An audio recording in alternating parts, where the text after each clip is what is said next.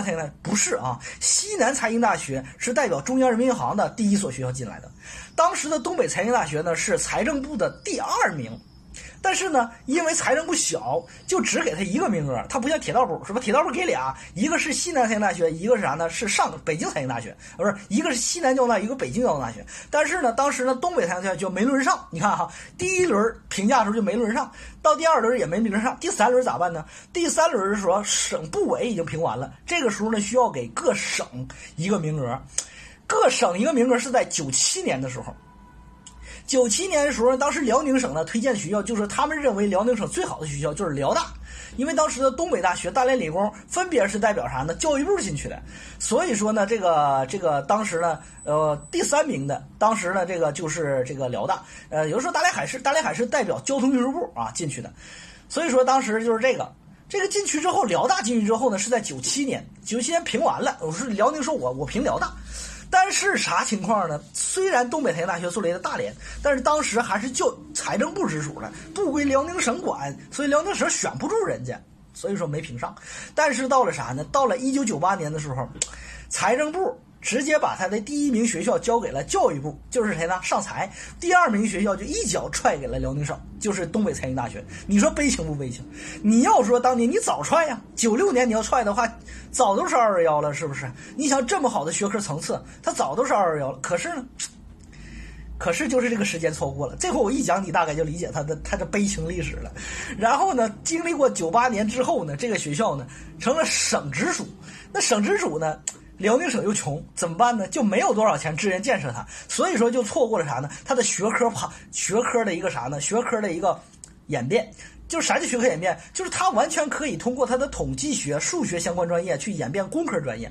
可是，在那时候没钱，所以说这个学校就短而精的去发展经管了，然后就导致啥？在二零一七年评价双一流的时候，这个学校由于它的学科群过于单薄了，所以就是导致啥呢？因为你看。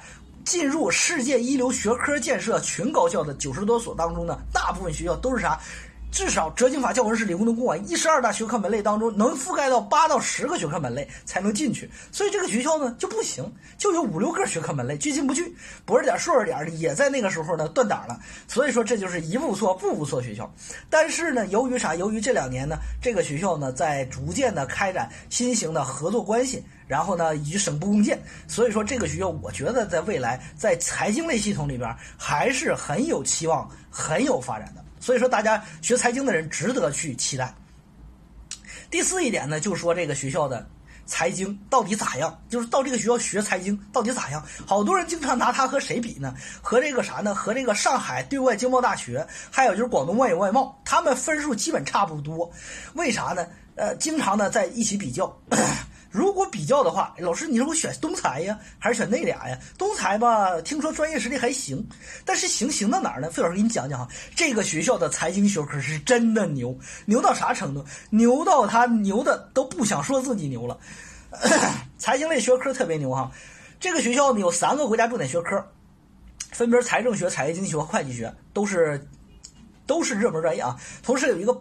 培育学科，培育学科是啥呢？是它的这个数量经济学啊，这是它的国家的四个重点学科。你会发现有四个重点学科的学校很少。你把你把上海对外经贸大学捞出来，有没有？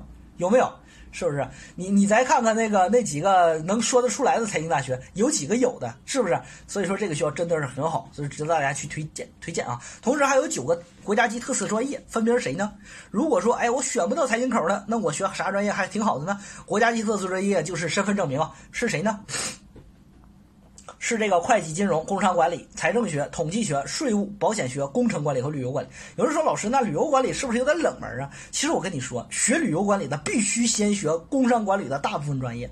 所以说，你学旅游管理之后，未来想考工商管理、企业管理研究生，它不耽误，明白吧？就算你想考会计的研究生，它也不耽误，明白吧？所以说呢，你别把它这个弄得感觉像谁个，呃，像这个我选了这个，我这未来就等。就完了，报废了，错了，没有啊，没有，没有你想那么复杂，是吧？呃，今天这个这个呃，大家有时间的话，以后经常关注费老师，给大家给讲讲，呃，学科的逻辑观和专业的逻辑观，它之间是有很大很大的互通性的哈。它没有说一下子你选这个专业，未来就不能干这行了，是错了哈。这是第一点评价，它就是有没有国家重点学科。在目前来讲还是挺多的。第二一点的话，就是我们经常有很多人把这个啥呢？二零一七年的第二轮学科评估作为一个选学校重点评价，啥意思呢？就是这个学了学科评估，就是我们教委部学委员会每四年要对全国大学进行一次专业大遴选，然后呢，相当于来说给各个专业呢定出了一个谁优谁劣谁次。啊，然后呢，不用分数来评价，用啥呢？A 加 A A 减，B 加 B B 减，C 加 C C 减，用三级呃三级九评来去评价这个专业到底好不好。所以好多不明就里的一些家长啊，就完全拿这个说话。那如果你拿这个说话，咱们看看一东财到底是一个什么水平？东财在二零一七年的学科评定当中，它的应用经济学，有人说老师为啥不说金融啊？我告诉你哈，学科评定当中这就是它最大的弱点。为啥？它金融这么重要的学科，它就只拿一个应用经济学来评价，这有点有失偏颇，对不对？你说有的学校，有的学校，它的啥呢？它的金融不行，但是它的产业经济学很好，所以说呢，他也把它划到统一的英语经济学当中来统一评价。有好多人就觉得啊，英语经济学就是金融，简单划等号，咔进去之后一发现金融很不行，对不对？这就不合适。所以说，这就是二零一七年学科评定当中的最不好的一点，给我带来的一个呃深刻的给大家提醒一下哈。呃，他的英语经济学呢评到了 A 级。有人说 A 级什么水平？你就这么说吧，A 加级就仨学校，对吧？人大，对吧？央财，呃，就这么仨学校。然后呢，这个它的这个呃 A 级的，实际上呢是呃和上财、对外经贸、厦门大学是同属一个层次的。然后呢，比这个清华，清华是呃。高一层次的清华是 A，A 减啊，高一层次的。然后工商管理评到了 A 减，全国百分之五。统计学排名评到 A 减，全国百分之五。管理科学工程 B 加，呃，全国百分之十。首都经呃都是这个行列。然后最后呢，再说说它的考研和就业哈。这个学校的考研呢，呃，说它两点。第一点就是它的这个。保研率，目前来讲，它的保研率啊，因为考研就分两种嘛，一种是保研，一种是考研嘛。考研率呢，现在是百分之十，基本上在双非院校当中能排第一，就是财双非财经院校能排第一，百分之十。然后比第二名的首都经贸大学高了四点五个百分点。大家发现首经贸的收分比东财还要高，可是它的各项指标还没有东财好。呃，第二点是考研率，目前来讲，这个学校的考研升学率呢是百分之十，呃，百分之十啊。然后它总的升学率，保研加考研呢是将近百分之二十，那么最后呢升研的这些学生呢，百分之十三的去了九八五，百分之二十三的去了二幺幺，百分之五十六的啊回到了本校，百分之十五的去了呃。呃，百分之十的去了其他学校，所以大家就发现一个问题，其实好多同学现在奔着都是考研，其实最终你会发现呢，好像我讲考了九八五，想考二幺幺，我也考更好的，其实你最后发现呢，每一年都有一半以上的同学考的是本校啊，为啥呢？本校好考，还有一点呢，保研率保最多的也是保本校啊，所以说这个学校为什么？研究生进入本校的超过了将近百分之六十，原因也在这儿。所以说大家呢，你要注意一点，这里边就有一个选学校的点儿，什么点儿呢？你未来既然都要考研的，那么你现在呢就要瞄准一点，就是你未来的选的本科选这个学校，它在你学的这个专业上面最好有研究生、硕士授予点儿，因为你未来的百分之六十的可能会考到本校。如果你到时候你发现想考本校，本校没有硕士点儿，那就开玩笑了，明白吧？这就是你选学校一个点儿，对不对？好，第。最后一个说说他的就业哈，这个学校的就业还挺好的，我觉得还可以。目前来讲呢，就业的同学呢，百分之三十的人去了大连，在大连啊，百分之十五的人呢在北京，百分之七十的人呢去了上海。有人说大连最近发展怎么样啊？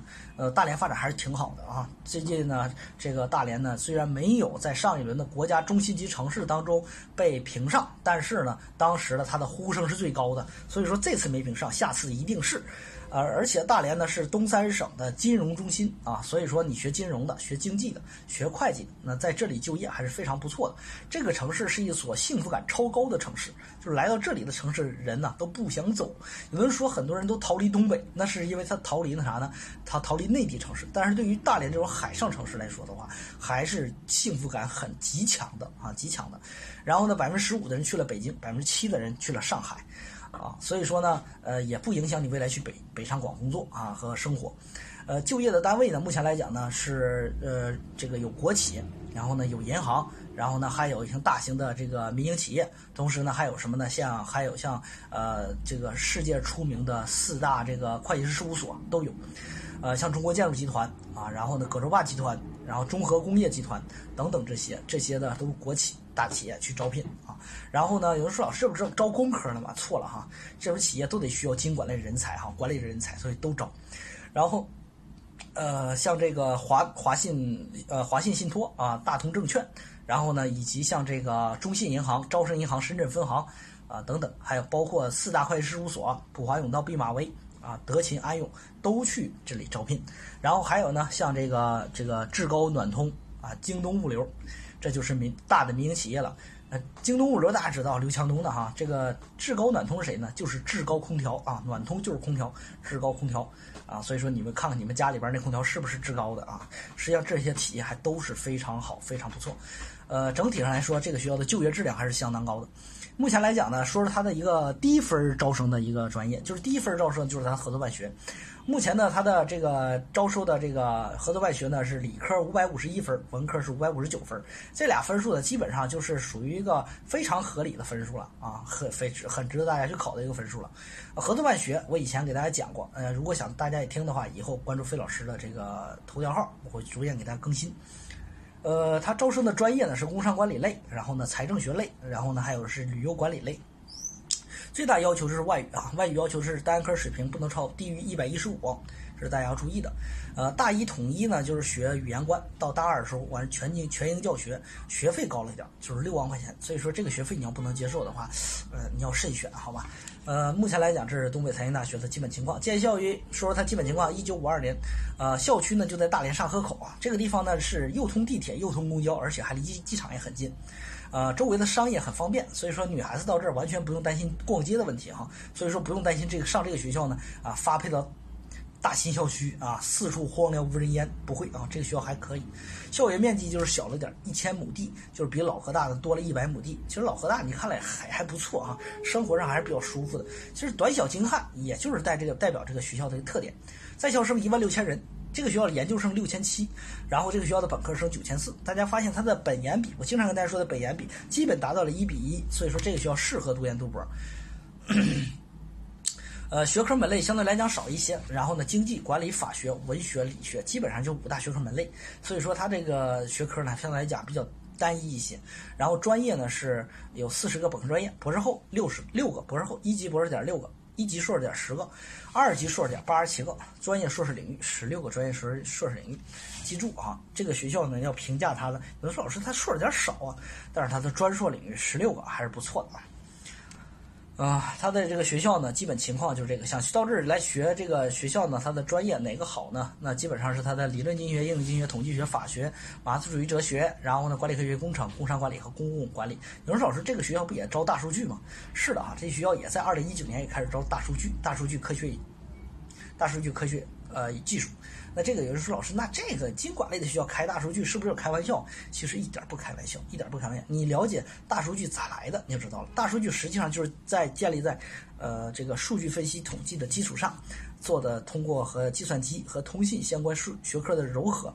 啊，才衍生出来这种专业，所以说它的基础是数学。所以说这个学校呢，你想金融好的学校、统计好的学校，它的数学一定不差。所以说这就是为什么费老师惋惜的就是他错过了，错过了二呃两千年左右那种那种大学的高速发展期，没资金，高速发展期，所以说导致他现在学科呢比较单一，单一。所以说这个学校大数据也是大家值得去考虑的一个专业，好吧？今天的这个学校就介绍到这儿啊。